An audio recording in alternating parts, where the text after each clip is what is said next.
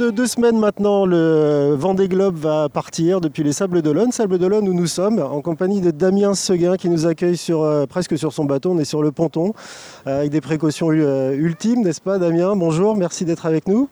Oui, bonjour et bienvenue sur les pontons des Sables d'Olonne. Alors, beaucoup de Français s'inquiètent d'une période d'éventuel reconfinement. Euh, vous, euh, je ne vois pas votre sourire, mais je pense que vous l'avez à l'intérieur d'aller euh, vous reconfiner pendant 80-90 jours à bord de, l'IMOCA groupe Apicile. Oui, ça a plutôt été un déconfinement parce qu'on a tombé les masques pendant quasiment trois mois. Donc, voilà, on a le luxe de pouvoir laisser tous les problèmes de la vie quotidienne et notamment les, soucis du Covid derrière nous. Ce qui est quand même d'en avoir quelques autres. Oui, oui, peut-être, mais en tout cas pas cela. Alors, beaucoup de préparation en ce qui vous concerne. Euh, un bateau qui, a déjà fait le tour du monde. Vous avez, choisi une version euh, euh, sécure et robuste, on va dire. Est-ce que c'est pour compenser votre handicap? Parce que je rappelle que vous êtes né avec la main gauche en moins.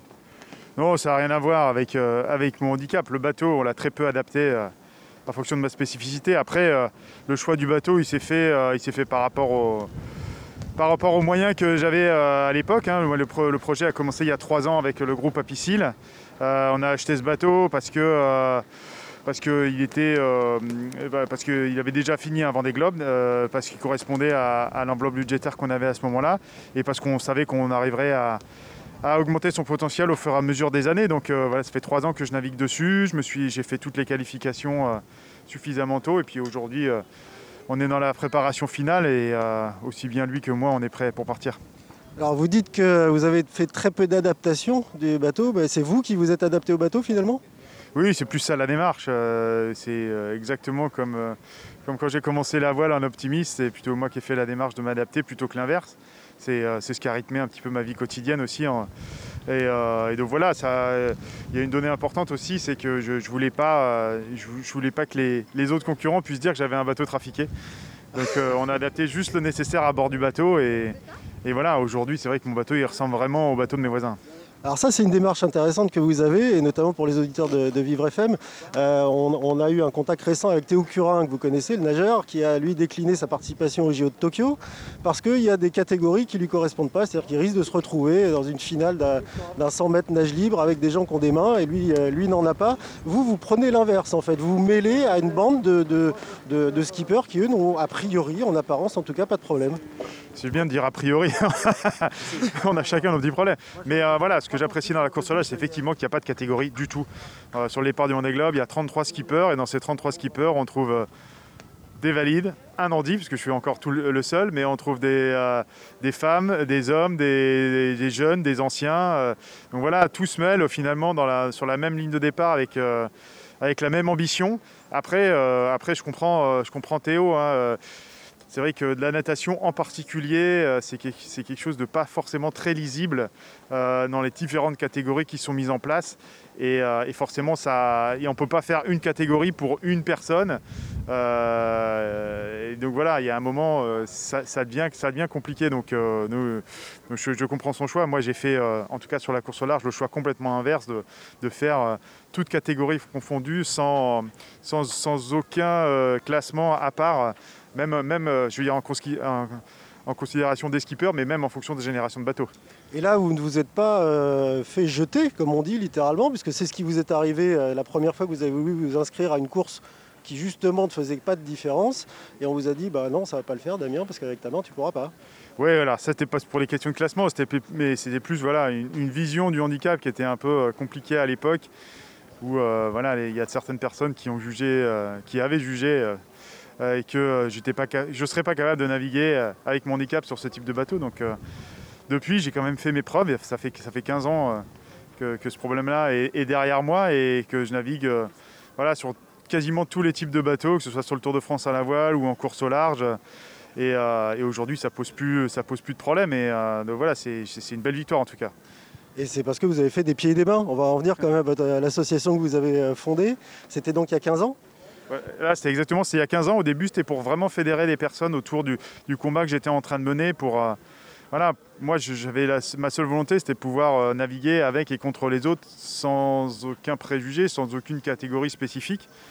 Et euh, bah, c'est vrai que voilà, j'ai su m'entourer des bonnes personnes. Le combat a pris, de, a pris de l'ampleur. On a réussi à faire changer les critères d'accès à la course large et, j'ai gagné le droit de, participer à des courses prestigieuses comme la solitaire du Figaro, comme, comme la, Roue du Rhum, la Transat Jacques Vabre et aujourd'hui le Vendée Globe. Donc voilà, c'est euh, c'est vrai que ce combat-là, il, a eu du sens et l'association, elle, est née, de ça. Aujourd'hui, euh, c'est vrai qu'elle a des objectifs un peu différents. elle est plus là pour euh, rendre accessibles les sports nautiques au plus grand nombre. et je veux dire, aujourd'hui, on a la chance d'avoir un, tissu associatif avec des clubs fédéraux qui sont partout. Et notre volonté, c'est voilà, de mixer la pratique au sein de ces clubs-là au lieu d'avoir d'un côté une pratique dit, de l'autre côté une pratique valide. Donc voilà, la mer est suffisamment grande pour que tout le monde puisse prendre du plaisir. Vous, vous avez fait, fait euh, éclater le plafond de verre, comme on dit. Vous avez réussi en fait à faire ça. Vous pensez que c'est général maintenant? Euh, On voit notamment que l'apparition des personnes handicapées dans les médias est en baisse. Ça veut dire qu'on a régressé depuis deux ans. Euh, au final, ça ne va pas changer l'image que les gens ont du handicap, de moins les voir. C'est le combat que vous menez, vous oui, oui, alors c'est vrai que je pense que quand même d'une manière générale les choses évoluent dans le bon sens. Après, euh, oui, il y a des hauts et des bas. Euh, on, a, on a de toute façon une perception du handicap en France qui est différente de ce qu'elle peut être dans d'autres pays où ça peut être mieux accepté, mieux pris en compte. Mais bon, voilà, je pense que c'est par des exemples euh, comme le mien en participant sur des, grandes courses comme ça, sans, catégorie spécifique, qu'on va réussir à faire bouger les choses. En tout cas, on montre une autre vision du handicap. On essaie de communiquer de manière très positive sur des valeurs où des gens peuvent se retrouver, qui ait du sens. Et, euh, voilà, euh, voilà, moi je suis fier du parcours que j'ai et euh, je sais qu'en tout cas ça porte ses fruits parce que ça a un écho très favorable auprès du public. Et encore plus, je pense, pendant cette course et à la fin, parce que l'idée, c'est de la finir ou de la gagner? Vous avez tout gagné quasiment. Trois fois champion olympique, champion du monde, tout type de bateau. Et là, vous partez avec quelle envie? Parce que vous êtes discret et humble en disant non, je, je veux juste la finir. Déjà, ce sera pas mal, mais en fait, vous êtes là pour gagner ça va être très compliqué de la gagner, il euh, faut être honnête. À cause d'Alex qui est pas loin. Il y a quand même, des, y a quand même des, marins qui sont plus aguerris que moi sur, euh, à l'échelle d'un tour du monde avec des bateaux beaucoup plus performants que le mien aujourd'hui. Mais voilà, euh, moi j'ambitionne de la finir, ce sera déjà super. Et puis, et puis voilà, le Vendée Globe, c'est un premier pas pour moi. J'espère y retourner dans 4 ans avec un bateau plus performant. Et cette fois-ci, voilà, avoir un objectif sportif plus ambitieux. Mais voilà, à l'image de tous mes projets sportifs, je pense que j'ai une courbe de progression qui est intéressante euh, et, je veux avoir la même sur ce Vendée Globe. Donc euh, une première fois pour voir, une deuxième fois pour gagner. Est-ce que vous discutez de votre handicap avec les autres skippers? Comment ils perçoivent bah, déjà, je suis... déjà, déjà, je pense que si on leur pose la question, je pense que tous me voient plus comme un compétiteur que comme un skipper avec un handicap. Donc euh, pour ça, j'ai vraiment gagné une partie de mon pari. après, ça les étonne toujours hein, de savoir comment je peux faire sur le bateau et j'ai pas forcément de réponse à leur apporter. Moi, j'ai toujours prôné la preuve par l'exemple. Donc, quand ils me, disent bah, comment tu fais pour faire telle et telle manœuvre avec une main, je dis bah écoute, euh, viens naviguer avec moi, euh, tu verras bien parce que je ne sais pas trop comment t'expliquer. Euh, donc voilà, c'est une façon de faire spécifique que j'ai sur le bateau. Forcément, je fais avec ce que j'ai ou ce que j'ai pas. Hein, d'ailleurs, on peut voir de la façon, de, la façon dont on veut. Mais, mais voilà, j'ai adapté ma gestuelle forcément à mes spécificités, à ce type de bateaux qui, sont quand même des bateaux très exigeants. Donc donc voilà, la seule chose qui m'importe, c'est de savoir si je suis capable de, réaliser euh, cet objectif de boucler un tour du monde ou non. Vous avez une mission auprès du groupe Apicil aussi de, transmettre en fait ces valeurs de performance, de compétiteur, où en fait le handicap disparaît. Vous êtes juste un type qui va aller se pouiller sur l'eau avec les autres. Bah, il y a deux choses. Voilà, l'inclusion, c'est euh, euh, à un moment donné, c'est se fondre parmi les autres et puis, et puis faire fi de ces différences. Et puis à côté, on a une communication quand même qui est euh, assez positive euh, bah, sur le message général qui est la lutte contre les vulnérabilités, contre l'insertion et l'intégration des personnes différentes. Et euh, je pense qu'on a besoin d'exemples comme ça pour faire que la vie quotidienne des gens un petit peu différents bah, puisse être un petit peu meilleure, qu'ils puissent voir l'avenir d'un œil un petit peu plus optimiste aussi. Donc, euh, donc voilà, c'est pour ça qu'on fait des, campagnes de communication euh, qui, ont du sens et qui reprennent les valeurs fortes du groupe. Et je pense que là-dessus, on a un message très cohérent entre euh, la vision d'entreprise et la vision sportive. Est-ce que vous pensez que l'accessibilité du sport amateur ou de compétition est un problème uniquement en voile ou aussi dans les autres sports aujourd'hui? Non, je pense que c'est un problème général. Alors après, selon les disciplines, il y a, des spécificités qui sont vraiment liées à la pratique, mais Mais je pense que quand même, on est sur une phase plutôt ascendante dans la, dans la façon de rendre nos, pratiques sportives les plus mixtes possibles et les plus accessibles possibles. Je crois que depuis, depuis 2014 et le début de la médiatisation vraiment des Jeux paralympiques, euh, après Londres qui a, été un, qui a été un vrai révélateur au niveau international, mais qui a été un échec en France, il faut dire ce qui est. Vous avez décroché une médaille d'or quand même? Non, pas à Londres. J'étais porte-drapeau de la délégation, mais j'ai pas décroché de médaille sur. Euh, C'était pas celle-là. C'était pas celle-là. Mais, euh, mais voilà, je pense que depuis, quand même, il y a des choses assez intéressantes qui se passent.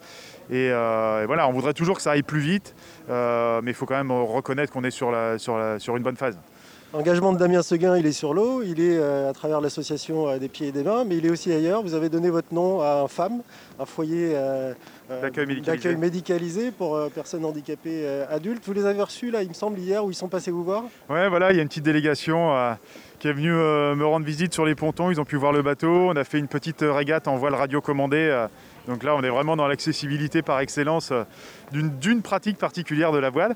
Mais voilà, ça m'a fait plaisir, euh, ça me plaisir de les voir parce que ça faisait euh, quelques temps que je n'avais pas, pas pu me déplacer à cause du confinement.